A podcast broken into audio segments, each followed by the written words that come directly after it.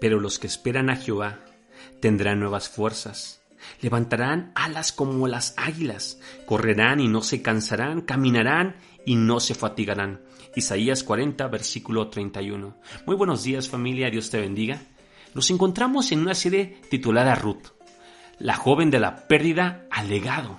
Una mujer que experimentó situaciones sumamente complicadas y que Dios usó aquellas tragedias para bendecirla y darle un propósito eterno. Si queremos que Dios obre nuestras vidas y circunstancias y cumpla sus propósitos de gracia, entonces hay ciertas condiciones que debemos de cumplir. ¿Cuáles son? Bueno, ese es el nombre del tema.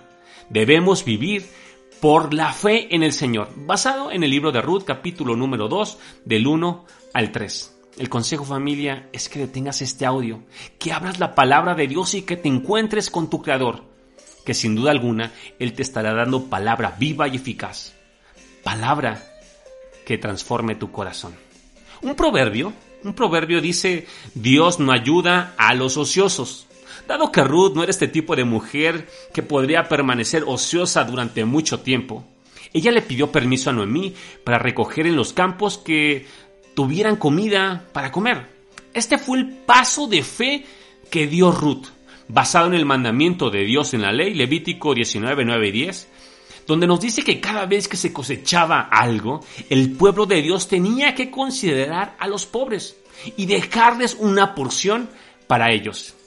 Ruth se dispuso a ir a recoger esa cosecha.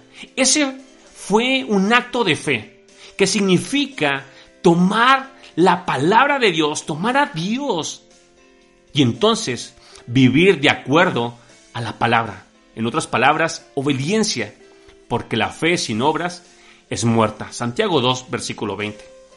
Puesto que Ruth creía que Dios la amaba y que Él la iba a proveer, ella se dispuso a buscar un campo en el que pudiera encontrar alimento. Esto fue completamente un acto de fe. ¿Por qué? porque en primer lugar ella era una mujer extranjera, no sabía de quién era, quién era el propietario de las diversas parcelas del terreno que ella espigaría. Es aquí donde entra la historia voz. Era un pariente de Elimelech. Elimelech eh, significa un hombre de pie.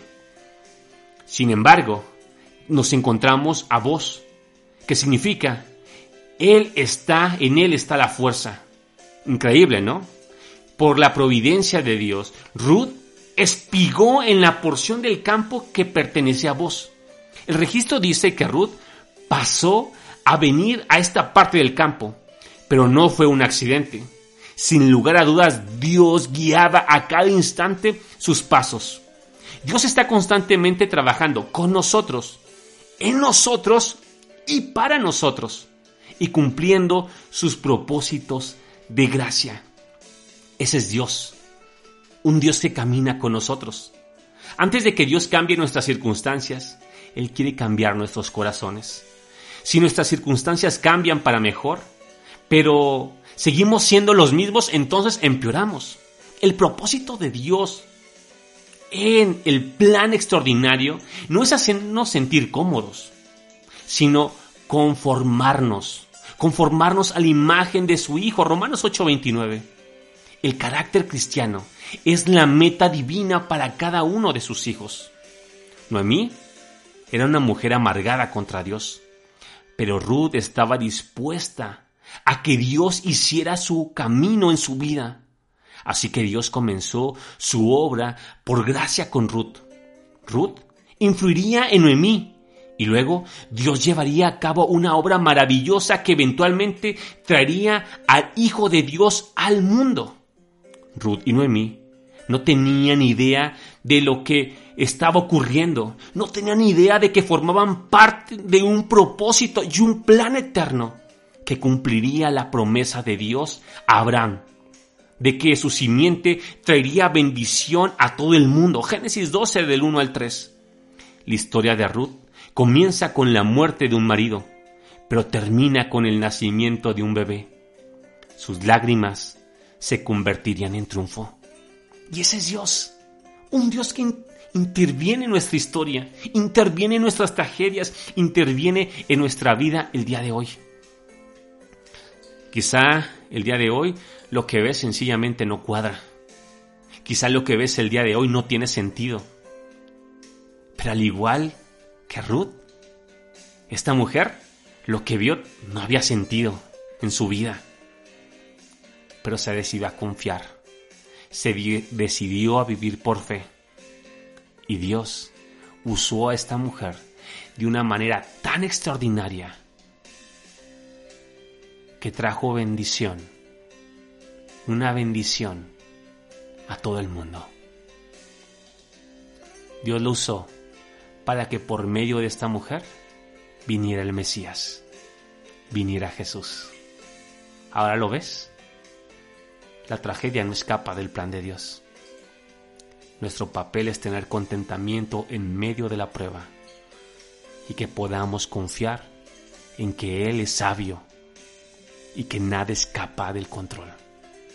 ¿Por qué no doblar rodilla, familia, en este tiempo?